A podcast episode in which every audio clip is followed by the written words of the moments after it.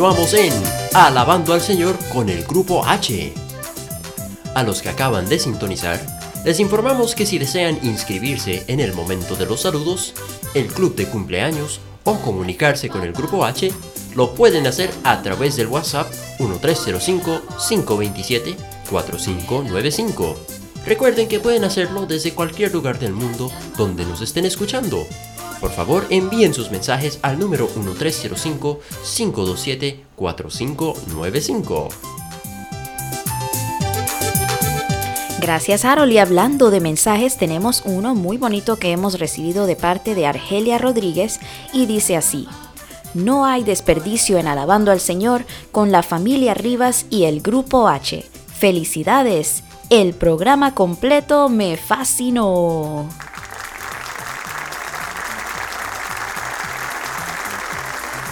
Gracias Argelia, estamos muy contentos de saber eso y bueno, gracias a todos los que nos envían sus mensajes también.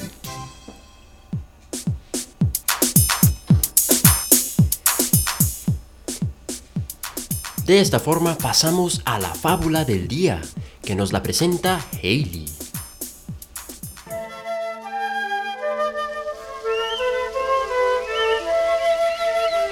El ciego de Esopo. Había un ciego que tenía la habilidad de reconocer por el tacto a cuanto animal se le acercaba, y era tal su destreza que aún podía decir a qué especie pertenecía.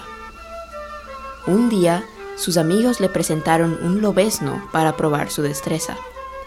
Acto seguido, el ciego palpó al animal y, permaneciendo un instante vacilante, dijo al fin, No estoy seguro, pero creo que se trata de un lobezno de zorra o de otro animal parecido. Con todo, puedo aseguraros que no ha nacido el muy villano para convivir en un rebaño de corderos. Moraleja. Al malvado se le reconoce a la legua.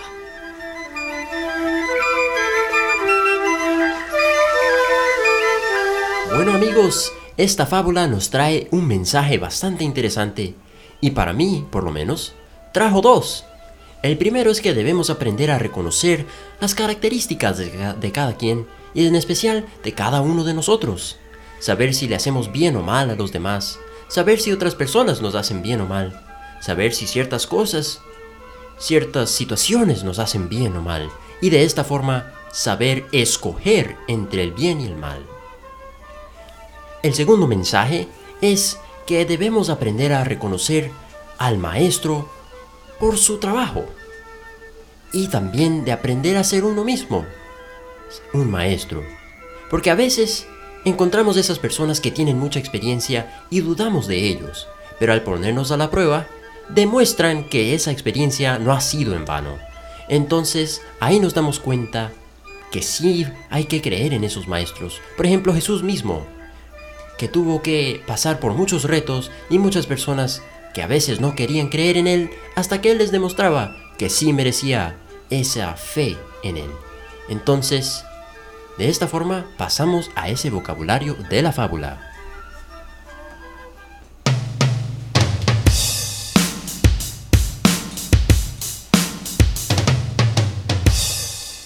Comenzamos con lobesno. Se le llama lobesno o lobato a la cría de los lobos. Villano Villana o villano es una persona que tiene poca formación y se comporta con rusticidad o maldad. Destreza.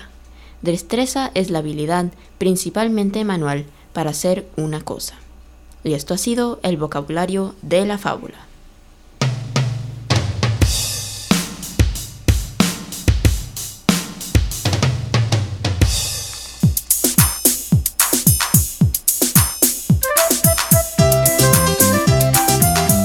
Gracias Hailey. Vamos a pasar ahora al tiempo de las historias y hoy presentamos al locutor Luis Enrique El Coco Cárdenas. Escuchemos.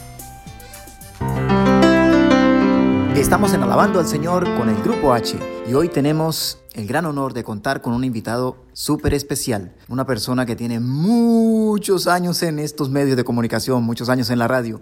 Él se llama Luis Enrique, más conocido como el Coco Cárdenas. Luis, bienvenido a la banda Señor con el Grupo H. Bueno, para mí es un placer realmente estar aquí con la gran familia Rivas y todo me imaginaba menos eso, que cambio de entrevistar, ustedes me entrevisten. Exacto, porque ese ha sido uno de nuestros sueños, que si algún día teníamos un programa de televisión o un programa de radio, ir entrevistando a aquellas personas que nos entrevistaron hace algunos cuantos años. Y en este caso, pues usted fue el primerito que le dio la oportunidad a Helen Rivas en la radio. Por eso estamos muy contentos de tenerlo aquí con nosotros. Cuéntenos, ¿cuántos años lleva ya de experiencia en la radio? Bueno, de lo que me acuerde, ya llevo 40 años realmente, 40 años de radio. Empecé casualmente allá en mi pueblito en Colombia, Facatativá, se llama así el pueblito. En el idioma indio se llama Facatativá, pero en el idioma de los chipchas es cercado fuerte al fin de la llanura, así es como le dicen al pueblito. Allá es donde es el famoso parque arqueológico Las Piedras del Tunjo, pero todo el mundo cree que son las piedras de Tunja, pero no es así. Y entonces, según la historia, dicen que los indios de ese entonces, los tunjos allá de Faca, se fueron para Tunja y se llevaron las piedras pequeñas. Y cuando llegaron allá al pueblo, las sembraron, echaron abono y agüita y se crecieron bastante las piedras. Allí entonces, con un grupo de, de, amigos, creamos una estación de radio y uno de ellos casualmente le rompió la, la radiola que en ese entonces era radiola ya, la, famosa radiola, le acabó la radiola a sus padres. Y se creó y se inventó un transmisor de un, de un vatio, un kilovatio prácticamente. ¿Y qué pasó? Que él, al ver eso, nos llamó a varios y dijimos, bueno, hagámosle a ver qué va a pasar con eso. Eso ya tenía en ese entonces que como unos 17, 18 años. Y entonces empezamos a trabajar ahí. Fuimos a recorrer todo el pueblo. Había partes donde nos daba cuatro o cinco cuadras y en, casualmente una casa del mismo barrio donde nosotros vivíamos, hay una casa de tres pisos, la única casa, la más alta del pueblo, tres pisos. El edificio. Exacto. Y de ahí fue donde llegamos. El señor de la casa tenía una panadería, cafetería y a su vez tenía una carpintería. Se llamaba Muebles y Cafetería Vilmar. Entonces, eh, nosotros, para ver cómo podíamos ver la solución del, de la salida de la emisora, había un político, Abelardo Forera Benavides, escritor allá en Colombia, y tenía una finca y fuimos a ver si de pronto nos podía ayudar en alguna cosa, en plata, más que todo uno pensaba en ese entonces, ¿no? Sí. Y él dijo, no muchachos, yo no puedo mm, ayudarles de nada, simplemente lo que les puedo ayudar es en dos varas de eucalipto. Y nos llevamos las dos varas de eucalipto. Nos tocó caminar como, ¿qué? Como unas siete millas, éramos tres, y llevando esas varas. Bien pesadas. Bien pesadas. Y nosotros bien sardinos. Sí. Y nos las llevamos y un amigo también nos regaló un cable de cobre y esa era la famosa antena. Ah, qué interesante. Entonces nos pusimos ahí a practicar y esa emisora ahí en ese sitio nos dio todo el pueblo. Mm, qué bueno. Era la frecuencia 1600. Nosotros felices y encantados de la vida empezamos a trabajar un diciembre. Todas las emisoras de Bogotá quedaron en pañales. Nosotros fuimos el hit por una emisora ahí en el pueblo. Sí, interesante. Pasó diciembre, y entonces el que está director dijo, vamos a ir a la alcaldía a pedir permiso para evitarnos líos. Sí. El hombre se fue para la alcaldía, yo mientras tanto allá feliz, encantado de la vida, anunciando música y todas las cosas y haciendo chistes. Cuando a las, como a las 12 del día llega el hombre todo triste y cabizbajo, me dice, ¿sabe qué? Pongamos el himno nacional que nos vamos a despedir. Ah. ¿Y qué pasó? ¿Qué sucedió? Dijo, no, fue que el alcalde nos dijo que teníamos que apagar la emisora porque eso era una emisora pirata y ese permiso lo daba el Ministerio de Comunicaciones y no la alcaldía. Claro, sí. Y por consiguiente, para evitarnos líos, pues nos tocó himno nacional y despedirnos. Salir del aire, qué tremendo. ¿Qué pasó entonces ahí? Que el dueño de la panadería y cafetería y toda esa cosa, el del edificio, el del edificio dijo, no, porque, ¿por qué no hacemos la prueba a ver si de pronto nos podemos conseguir una emisora? Fuimos al Ministerio de Comunicaciones y el Ministerio de Comunicaciones dijeron no puede ser posible porque todas las frecuencias de NAM están copadas, ya no hay dónde meter una emisora. Lo único que les aconsejamos es en FM. En ese entonces en FM en Bogotá no existía sino una emisora que llamaba Smart 70, no habían más emisoras y el FM no lo conocía nadie. Sí. Nos fuimos de ahí y él tenía un amigo en la gobernación de Cundinamarca y en, antes de llegar, entrar a la, a la gobernación Digo, tenemos un caricellazo. Cara para el AM y sello para el FM. y cayó sello. y dijimos, bueno, pues entonces vamos al ministerio, nos fuimos al ministerio, nos regresamos. Dijeron, bueno, ¿qué hay que hacer para, para tener, montar una emisora en FM? Nos dieron un catarpazo y papeles, Ah. que había que llevar eh, programación, que había que llevar eh, un balance económico, eh, qué instancia más o menos era la que queríamos que la emisora llegara, bueno, una cantidad de cosas. El muchacho que me, me vinculó a esto se fue para Guateque a trabajar a una estación. Entonces yo qué hacía? Me iba hasta Guateque y él me grababa algunas cosas y yo me regresaba a Bogotá para ir a un estudio para hacer el montaje de todas esas cosas. Y ahí empezamos. Mientras tanto, mientras salía ese proyecto, conocí un locutor, Hernando Augusto Sotomayor, me llevó para El Espinal, Tolima, Sí. a una emisora llamada Radio Avenida. Y allá empecé mis, mis, mis, mis pinitos, imagínate, disque de comentarista deportivo. Yo no conocía ni siquiera un balón. y empecé ahí, después resultamos en Radio Super en Ibagué, transmitiendo el fútbol del Deportes Tolima. Regresamos al Espinal y qué, y ahí no pasó nada, nos regresamos a Bogotá. Y él sí entró a Radio Melodía en Bogotá. Y me dijo, Chino, no se preocupe, yo le voy a ayudar a entrar a, la radio. Y me ayudó para entrar a Melodía Estéreo. Lo que yo nunca pensaba de entrar a, a trabajar a una emisora. Yo no conocía una consola, no conocía cómo era que se cuadraban los discos, no sabía, yo no sabía nada de esas cosas. Allá me tocó aprender. Y empecé, como toda gente novata, en el turno de bombillo. O sea, desde las 10 de la noche a las 6 de la mañana. Ahí empecé a trabajar y como a los 15 días, ellos tenían una emisora también en AM. Entonces me dijeron, óigame, apague la emisora y, se, y se venga, se viene acá para la emisora la AM. Porque la- las emisoras tenían cierto horario, ¿verdad? Sí, sí. Tra- Transmitían como 12 horas. No, no, no, lo que pasa es que tenían las 24 horas. Lo que pasa es que esta melodía, me dijeron eso porque el, el muchacho que era el operador del, de- del bombillo se enfermó y entonces tenía que reemplazarlo a alguien. Y me tocó irlo a reemplazar. Y me fui para Melodía, allí aprendí un poco de cosas, más de lo que, de lo que sabía en una emisora musical, que era ya manejar micrófono, manejar consolas, manejar de todo. Ahora eso, ahí sí había que trabajar fuerte. Después me cambiaron de horario, entré a trabajar a las de 10 a 2 de la tarde y luego de, de 6 a 10 de la noche. Ajá. Después de todos esos trajines ir y venir, llegó la famosa, un grupo deportivo que se llamaba La Barra de las 12. Allí estaba Alberto Pedradita Pacheco, Rubén Darío Arcila, gente muy conocida en el medio. Ahí fue prácticamente como que empecé a soltarme más de lo que era manejar un grupo, un, un programa deportivo. En Colombia, pues se tiene de pronto el mar, el mal ver una persona que maneja un carro de gaseosa o de sodas, que llevaba el señor sodas a la emisora Sí. y me dice, oígame, ¿usted no le gustaría trabajar a RCN? Dije, pues para uno lo que es Caracol o RCN es lo máximo. Sí. Yo dije, no, pues pura mentira este señor, ¿quién no va a conocer allá? Un simple chof- chofer de, de- de camión. Sí.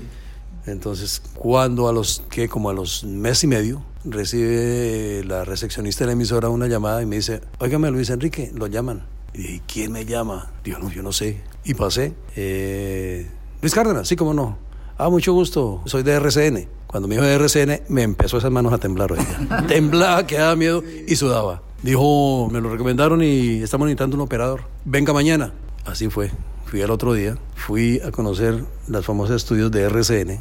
Cuando fui, entré a- al máster de RCN, me dio una soltura, dolor de cabeza, sudaba como un desesperado. Ver una cosa tan impresionante y la manejaba una sola persona. Claro, sí. El hombre cuando me vio dijo, no, chino, no se preocupe, yo aquí le enseño a manejar esta cosa y que no hay ningún problema. En ese entonces, gente muy valiosa, Judy Sarmiento, Heredero Otero, tipo que era muy, en ese entonces, una de las figuras grandes de la lectura, Jairo Alonso Vargas, que hace poco se nos murió. Entonces me tocó practicar con ellos. Y practique y practique y practique. Duré como cuatro meses practicando Sí. Aprendiendo a manejar la cadena, manejar todas esas cosas que era un poco difícil. Cuando un, tiempo de una semana que no fui, dije, "Ah, eso es pura mentira, pura carreta que me están diciendo ahí. Y no volví. Y después mi mamá me dice, bueno, ¿y qué pasó con los RCN? Y dije, no, es pura mentira. Eso. Dije, vaya a ver qué pasa. Y fui. Y cuando llego allá, el que me estaba enseñando me dice, oígame, ¿ya firmó el contrato? Y dije, ¿cuál contrato? Dice, el contrato ya para que entre a trabajar. Y fui al segundo piso. Sí, chino, aquí tiene su contrato. La organización Ardila Lula, no sé qué cosas y todo el cuento del contrato. En ese entonces yo me ganaba en Melodía 5 mil pesos mensuales, que no era nada prácticamente. Y cuando voy a mirar en el contrato de RCN, ganando 15 mil pesos. Oh, impresionante. Dije, no, esta cosa está como... Y una vez, sin, sin tanta cosa, ahí mismo firmé. Y dijeron, sí, pero entra mañana a las, 6 de- a las 12 del día. Dije, hijo mi chica, ¿y yo qué hago ahora con Melodía? Ajá. Bueno, me fui para Melodía, les dije lo que me había pasado y entonces el, el, hijo del senador dijo, no, listo, para mí es un placer de que un muchacho de acá se vaya para RCN. Qué bueno. Y me fui a trabajar a RCN el otro día y feliz y encantado de la vida. Cuando llegan a las cinco y media de la tarde. El turno era de 12 del día a 6 de la tarde. Sí, o sea, ya casi para terminar el turno. Y ya para terminar el turno. Cuando veo que se termina la programación, entonces, y dije al muchacho que estaba ahí, le dije, oígame, ¿y qué viene ahora? Que yo no practiqué, no hice nada. Digo, no, es que viene ahora un programa deportivo. Iván Mejía Álvarez y Chalo González. Entonces los muchachos, Hermógenes Ordóñez, que casualmente él vive acá en, acá en Miami, me enseñó. Me dijo, esto es así y tranquilo, chino, no se preocupe por eso. Cuando llega el señor Iván Mejía, con una palabra grande, grande, dice, vamos a ver si esta cosa sale hoy. Cuando me dijo esa cosa, empezó como si me fueran abierto una regadera agua como un desesperado, sudaba como un desesperado, claro, era asustado. Un reto muy grande, era un reto inmenso. En ese entonces eran los en cinta de carretera abierto, sí. las famosas grabadoras Ampex, con cassettes, grabadoras eh, Sony y toda esa cosa, sí. y era titulares. Y cada cinta tenía, cada tenían voces y hacían los titulares. Mm, claro, el presidente de Millonarios dijo tal cosa, y había que soltar la voz del tipo, y después musiquita, y después que no, que el presidente de la federación tal, que el deportista, bueno, una serie Estaba de cosas. Estaba en cada cassette, cada cosa. Eh, sí. O sea, porque así era en esa época. Y yo brinca como un desesperado. Y, y, Chalo González, gracias a Dios, me dijo, tranquilo chino, no se preocupe, yo lo voy a ayudar. Sí. Y yo, oh, menos mal que me ayuda ahí, pero siempre yo eso sudaba y temblaba, que daba miedo. Mucha responsabilidad. Ya con, el, con la cosa esta de, de salir adelante, el tipo dijo, ah, vamos a sacar una llamada. ¿A dónde? Y había que enclavijar. Y fui enclavijé y enclavijé mal.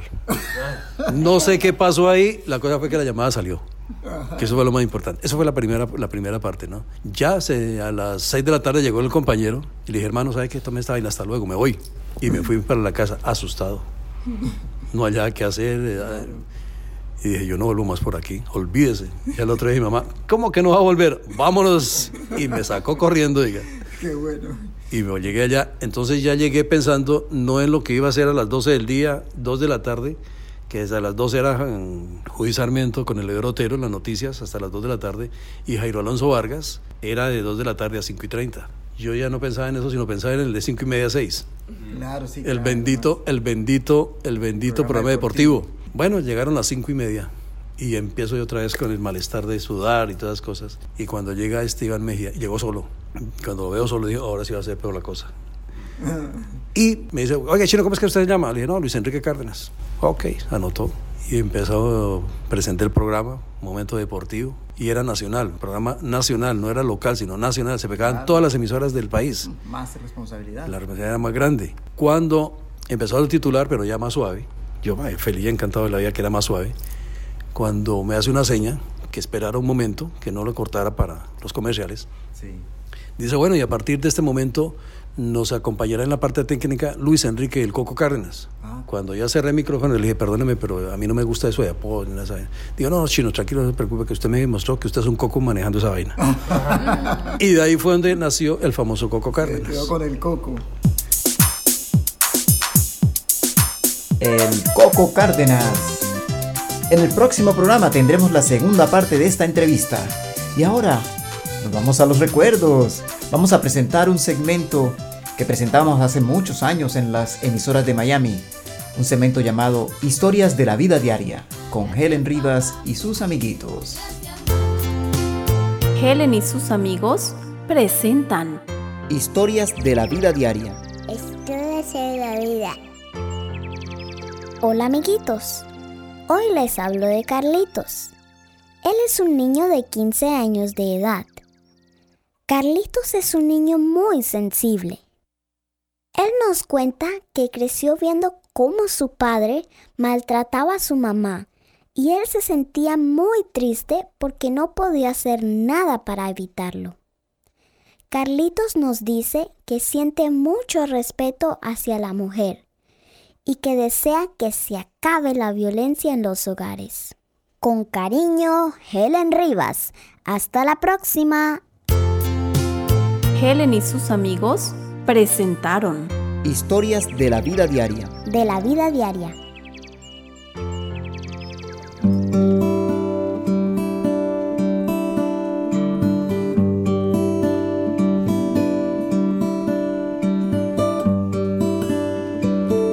ahora en Alabando al Señor con el Grupo H, les presentamos la canción Yo soy el pan de vida. Estamos tocando en vivo. A nuestro hermano en las guitarras, a nuestra hermana Hailey en los shakers y en el coro, y a esta servidora Helen en la voz líder.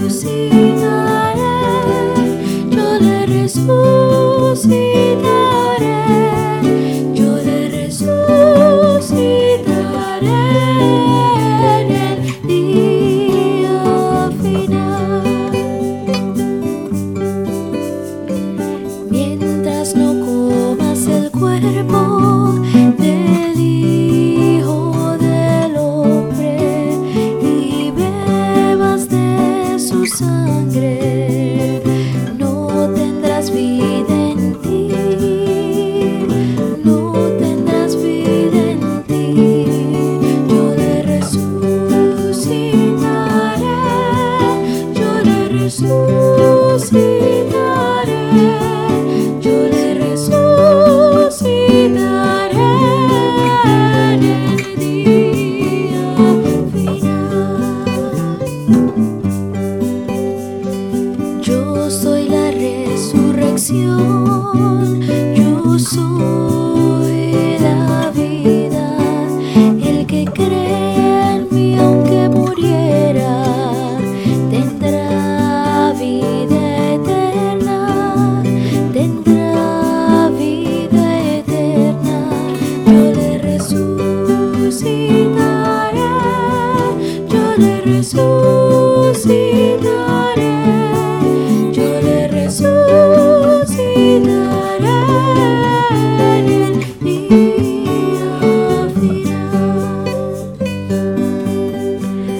así hemos llegado al final de este Alabando al Señor.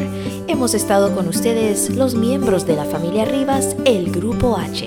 Los esperamos en la próxima.